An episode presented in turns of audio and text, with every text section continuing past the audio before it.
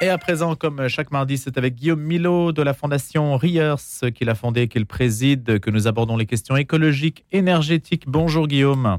Bonjour Louis, bonjour à tous. On va s'intéresser aux chaudières à gaz parce que celles-ci seraient en voie, sont en voie d'interdiction pour lutter contre les gaz à effet de serre. Alors est-ce qu'il faut s'en réjouir Guillaume? Alors, d'abord, rappelons que le secteur résidentiel, c'est-à-dire les ménages français, représente 31% de la dépense finale énergétique. C'est le plus gros poste de dépense énergétique en France, à égalité avec le transport. 28% de cette dépense, de cette dépense sont directement produits par l'utilisation du gaz naturel.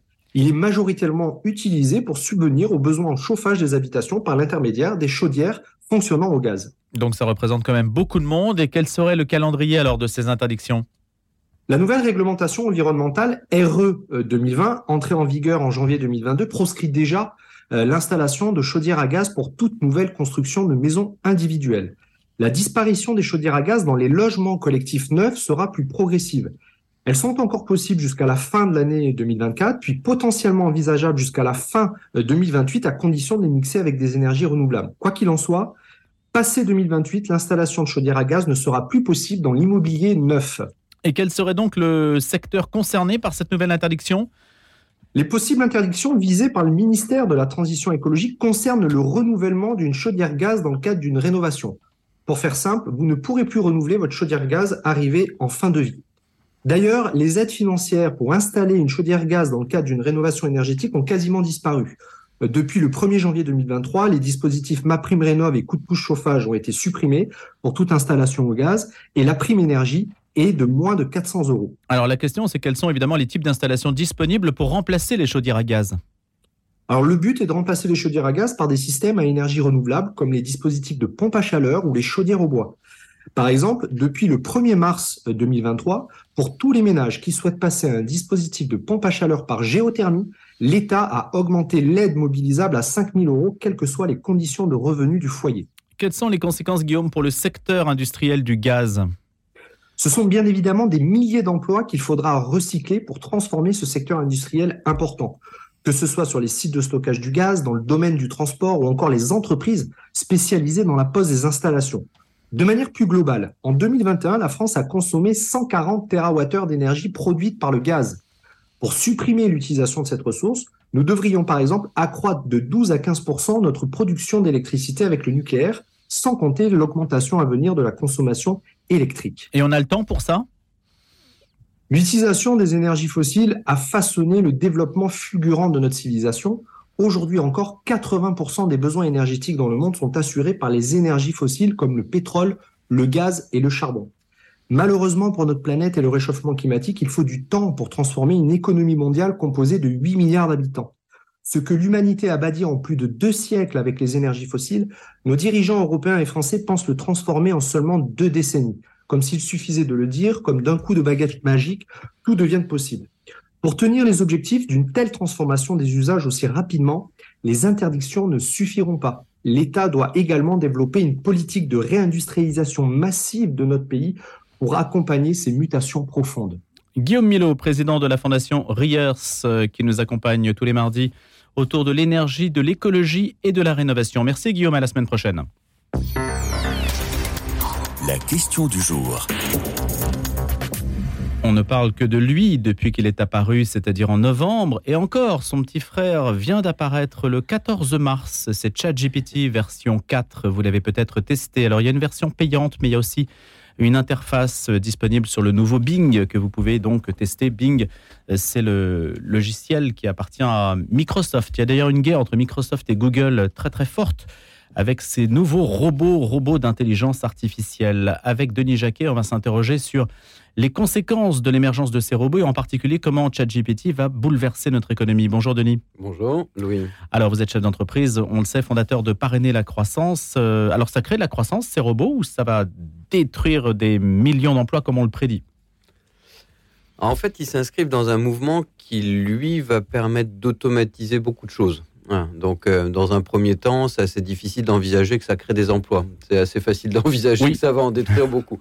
Donc, euh, en tout cas, ça va transformer le rôle de chaque personne dans cette société, parce qu'à un moment donné, une partie de ce que vous et moi on faisait, c'est-à-dire collecter de la donnée, réfléchir, analyser cette donnée et tout à coup prendre des décisions, va être fait à notre place. C'est-à-dire qu'une très large partie de tout ce phénomène de réflexion, de collecte, il n'y a plus besoin de le faire. Alors, après, on pourrait se poser la question jusqu'à quel point on n'a plus besoin de le faire, de le vérifier, etc. Mais une, très large partie. Aujourd'hui, on estime que l'automatisation, ça touche à peu près 92% des jobs, dans une proportion qui peut aller, aller 45% à 80%. C'est-à-dire que chaque job présent sur la Terre est automatisable hein, pour 92% d'entre eux, entre 40 et 80%. Ça veut dire que si vous êtes, je ne sais pas, auditeur dans une grande firme bien connue qui fait de la comptabilité, votre job n'existe déjà aujourd'hui pratiquement plus. Parce que vous analysez un bilan, c'est que vous avez regardé toutes ces opérations comptables épouvantables qui fait d'ailleurs qu'à l'école, c'est la, matière que j'ai le moins travaillé. C'est juste, je, j'ai toujours pas compris quelle pouvait être la passion de devenir comptable, mais elle est indispensable. Aujourd'hui, cette collecte, une machine d'intelligence artificielle va pas faire des petits sondages pour regarder quelques opérations et voir si ça marche. Il va regarder tout en quelques secondes et vous ressortir toutes les anomalies. Alors, l'État qui est toujours en retard à peu près sur tout est certainement celui qui est le plus en avance sur le sujet, puisque pour nos impôts, quand il s'agit de les collecter, là, ils sont complètement innovants, donc ils s'en servent. Donc, pour répondre plus précisément à la question, à partir du moment où une très large partie de votre activité quotidienne est faite par un process automatisé grâce à l'intelligence artificielle, forcément, ça restreint votre impact. Qu'est-ce qu'il vous reste après? Quelque chose de mieux, de plus qualitatif, ça peut arriver. Euh, discuter avec un, de nos anciens ministres de la Santé bien connus euh, l'autre soir, il me dit ça va finalement faire des meilleurs médecins. Parce qu'ils vont avoir une telle collecte de données qui va leur servir une telle source qualitative de données qu'ils vont pouvoir prendre des décisions beaucoup plus éclairées parce que au lieu juste de se concentrer sur votre nez parce qu'il coule et qu'il y a un rhume, il va se demander d'où ça vient, l'amont, l'aval, le droite, le gauche, et tout à coup, il va vous proposer des solutions auxquelles lui-même n'aurait pas pensé. Donc, c'est effectivement quelque chose qui fait que le médecin ne va pas euh, disparaître, il va peut-être faire un meilleur diagnostic, mais néanmoins, la vitesse d'exécution fait qu'il y aura besoin peut-être de moins de médecins. Donc, moins de médecins, mais plus qualitatifs. Moins, de médecins, mais plus qualitatifs. Par hmm. contre, l'auditeur, il va disparaître. On peut se demander ce que va L'auditeur, pas celui qui nous écoute, hein, l'auditeur de. Oui, oui, l'auditeur, je vous rassure, vous êtes toujours en vie et tout va bien. Mais ne bougez pas. Ne bougez surtout pas. Mais c'est vrai qu'aujourd'hui, quand on analyse profession par profession, compétence par compétence, et qu'on fait l'addition, bah, au bout d'un moment, à partir du moment où la machine aura fait une telle partie de votre travail, bah, au lieu, on estime aujourd'hui mmh. ces fameux auditeurs qui ne sont pas vous, euh, c'est au moins 40% d'entre eux qui n'existent déjà plus dans les 12 prochains mois. Et vraisemblablement. On parle de mois, hein, on parle pas d'années, hein, Denis. Oui, on parle. Alors ça, c'est la deuxième, la deuxième. C'est le truc le plus effarant pour moi. C'est-à-dire que on le sait tous, les technologies, pendant un moment, elles, elles, fonctionnent de façon linéaire. Elles s'améliorent un petit peu chaque jour. C'est comme l'eau qui monte dans la bassine de la grenouille, l'eau tiédit gentiment. Et puis tout à coup, on ne sait pas ce qui se passe. Elle est ce qu'on appelle exponentielle. Et là, on a atteint cette phase où l'intelligence artificielle devient exponentielle. D'abord parce qu'on a énormément de data, on a beaucoup plus de capacité à la traiter. Et la machine qu'on entraîne à être de plus en plus intelligente, à force de travailler, c'est comme un enfant, elle devient de plus en plus large dans son spectre et de plus en plus intelligente. Et là, on a atteint ce stade. Ce qui fait que ce qui évoluait à l'année, aux six mois, au semestre auparavant, là, pour nous qui travaillons beaucoup dessus, ça, évolue à l'heure, à la journée, à la semaine. Ce qui était vrai la semaine dernière n'est plus vrai sous la même forme la semaine d'après. Ça, c'est juste ahurissant. Selon une étude américaine, hein, c'est le point qui se fait l'écho de cela, la montée en puissance de modèles comme ChatGPT va bouleverser le marché de l'emploi, ça on le sait. Surprise, les salaires élevés sont les plus exposés. Ça peut paraître surprenant. Mais en fait, si vous avez un travail, et c'est dit sans arrogance, de basse qualification, parce que vous êtes peu formé, que vous avez eu un petit job, très honnêtement, puisque c'est très d'actualité, si vous êtes éboueur euh, aujourd'hui, vous serez vraisemblablement toujours éboueur demain l'automatisation des process et l'intelligence artificielle ne va pas pouvoir faire grand-chose pour ramasser les poubelles. Bon. Si vous êtes euh, boulanger, euh, pâtissier, demain, très honnêtement... Donc les métiers manuels. Voilà, les métiers manuels, bizarrement, qu'on a assez sous-valorisés dans notre pays notamment, vont tout à coup devenir des métiers hum, extrêmement intéressants parce qu'ils vont toujours être des ressources d'emploi assez colossales. Donc les politiques, notamment, vont tout à coup se tourner vers cette source d'emploi en disant « Oh, mais comme c'est magnifique, ces emplois artisanaux ». Par contre, quand vous êtes, soi-disant, très formé, très intelligent, très brillant, vous êtes en permanence dans une collecte de données pour prendre des décisions, ben, tout à coup, votre cerveau humain est tellement limité, la machine ne l'est pas. Donc elle va pouvoir faire à votre place toute une collecte et une analyse de la data que votre cerveau va faire en des heures, qu'il va faire en quelques secondes. Quand vous, si vous êtes déjà servi effectivement de, ce fameux chat GPT, il vous répond en quelques millièmes de seconde. C'est juste ahurissant. Vous lui dites, moi j'ai testé, fais-moi mon prochain article de, la semaine prochaine, euh, que je, je, fais depuis trois ans dans un, dans un magazine online bien connu. Il me le fait. Je lui dis quel est l'avenir de l'Europe par rapport au numérique? Je me suis dit, est-ce que je suis le seul à penser qu'on est à côté de la plaque? Il m'a fait un truc qui aboutit à la même conclusion. Donc je me suis dit, bon, alors finalement. Et bien écrit, sans faute d'orthographe. Pas, pas de faute, etc. Donc du coup, plus vous êtes à un niveau Et élevé, puis langage indiscernable. Plus ça va vous toucher. Langage indiscernable, c'est-à-dire son langage se confond quasiment avec le nôtre. Alors, alors aujourd'hui, il y a des outils qui permettent de savoir si finalement c'est un c'est bien votre fils ou votre fille mhm. qui a fait son devoir à l'école ou si c'est une machine. Mais maintenant, il y a des machines qui réussissent à transformer ce que la première machine a fait pour faire en sorte qu'elle ait des, ce qu'on appelle des patterns, des signes qui fassent que Là, oui, oui, c'est sûr, ça a été fait par un humain. Ah bah non, elle a été faite par une machine. Donc on est arrivé, bon, alors là, c'est un petit peu du, de, de, l'anecdotique, mais en même temps, nos enfants, aujourd'hui, leur vie euh, et la vie de l'éducation, notamment, va être transformée par ça, c'est très clair. Dernière question, Denis Jacquet. Que doit-on faire? Est-ce que les pouvoirs publics ont, ont quelques prises sur ce phénomène? C'est un peu comme la montée des eaux, ça oblige tout le monde à déménager et ça surprend tout le monde et on peut rien y faire.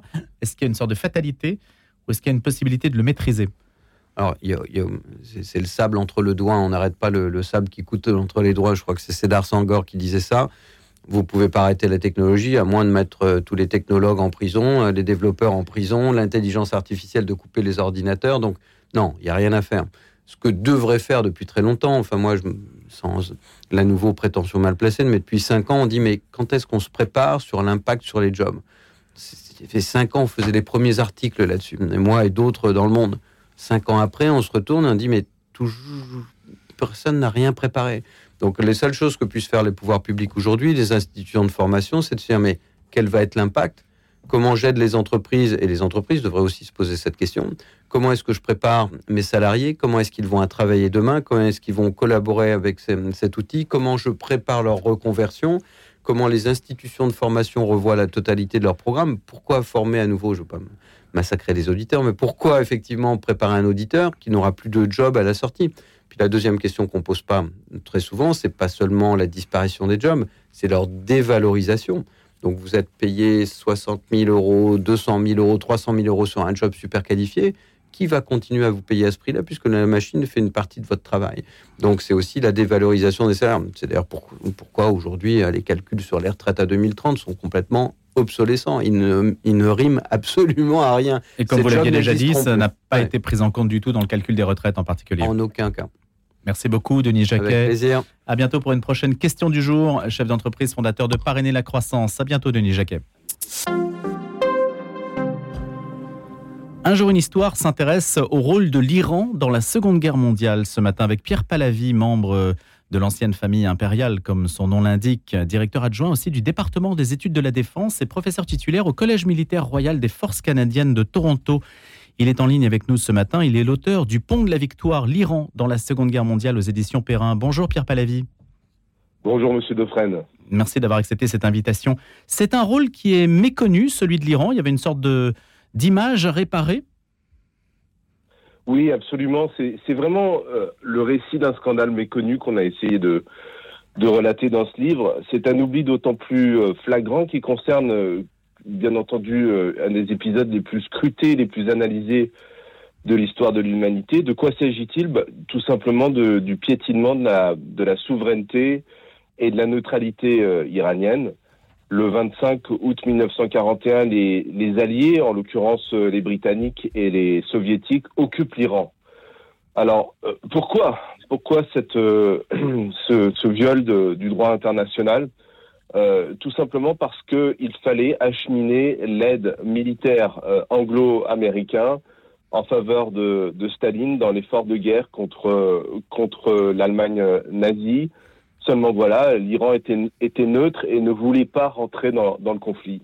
et, aussi, aussi incroyable que ça puisse paraître, c'est un, un sujet qui a quasiment pas été exploré par les historiens. On parle beaucoup de la conférence de Téhéran. Oui, euh, alors le, livre euh, s'achemine et se termine avec euh, avec cet épisode-là. Les, les, trois alliés, les trois grands, se posent à Téhéran sans, sans vraiment avoir averti le, le d'Iran. Euh, qui a 23 ans à l'époque. Et euh, pourquoi? Parce qu'il se, euh, il se, il se rencontre pour discuter du, de, du nouvel ordre international, celui dans lequel nous vivons encore un peu aujourd'hui. Euh, c'est, cet épisode à lui seul montre le, la place centrale de l'Iran dans, dans, dans, ce, dans ce grand conflit, dans, dans, la Seconde Guerre mondiale. Vous avez écrit ce livre, Pierre Pahlavi, avec votre père, Christian Pahlavi, neveu du dernier Shah d'Iran. Est-ce que ça veut dire que cette neutralité de l'Iran qui a été piétinée, vous la regrettez? Absolument. Alors, bien entendu, euh, il y a une question éthique, une question morale. Euh, pourquoi euh, reconnaître la neutralité d'un pays pour pour la violer derrière? Il faut rappeler qu'au mois d'août 41, Churchill et Roosevelt s'étaient réunis pour jeter les, fondements de la, Charte des Nations Unies et donc de la reconnaissance de, de, la souveraineté des, nations. Et puis l'Iran a été le, premier pays victime. Alors ça, c'est euh, à court terme, mais à long terme, euh, c'est vrai que les Iraniens se sont sentis trahis, trahis par, euh, par la communauté internationale, même s'ils se sont rangés aux côtés des alliés juste après, pas, parce que le pays est trop faible pour résister.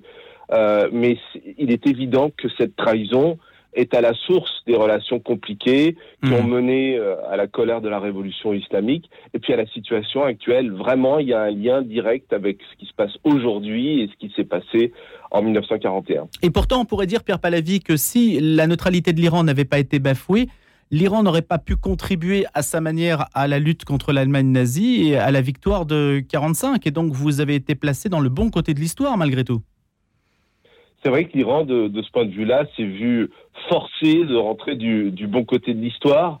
Euh, on, aurait pu se demander pourquoi, euh, pourquoi Churchill, Staline et, Roosevelt derrière eux, puisque, puisque les Américains participent à, ce, à cette opération de manière indirecte. Les, les, États-Unis ne sont pas encore rentrés en guerre.